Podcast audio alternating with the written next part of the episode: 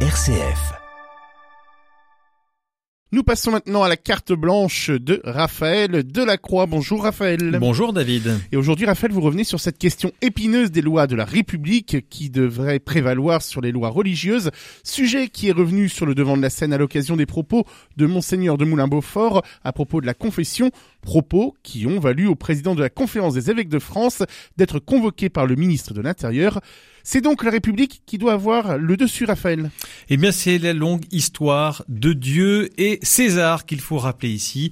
Les liens entre la loi divine et la loi des hommes s'est posé il y a en fait euh, bien longtemps, vous le savez. L'Église a apporté très tôt une réponse à cette question. Alors, je vous propose pour cela de revenir directement au Nouveau Testament et vous verrez que l'Église a toujours été d'une loyauté parfaite à l'égard du pouvoir temporel, du moins la plupart du temps.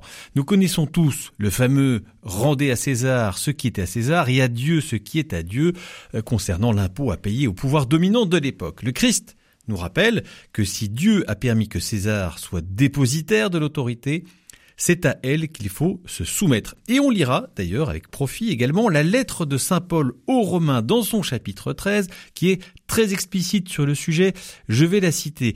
Que chacun soit soumis aux autorités supérieures, car il n'y a d'autorité qu'en dépendance de Dieu, et celles qui existent sont établies sous la dépendance de Dieu, si bien qu'en se dressant contre l'autorité, on est contre l'ordre des choses établies par Dieu. Et puis plus loin, en effet, ce n'est pas pour rien que l'autorité détient le glaive, car elle est au service de Dieu.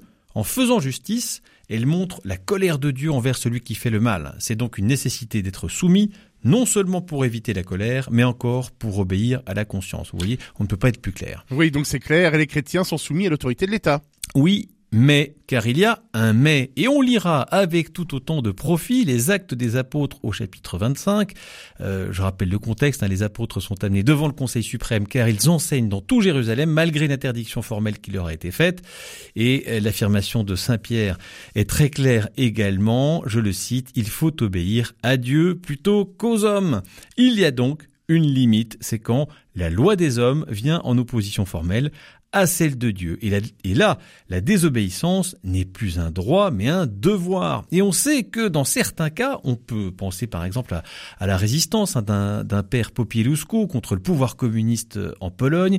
Eh bien, c'est la désobéissance qui va être le chemin de vérité et de liberté. En conclusion, si la ligne de l'Église est, et de loin, hein, dans la soumission aux lois civiles, il y a des moments, et c'est l'éclairage de la conscience, euh, rappelé par Gaudium et Spes dans Vatican II, qui nous le rappelle, où il faut faire primer la loi de Dieu qui est fondamentalement supérieure aux lois de la République, n'en déplaise à Gérald Darmanin, qui, il l'ignore peut-être, n'aurait pas de pouvoir s'il ne lui avait été donné d'en haut.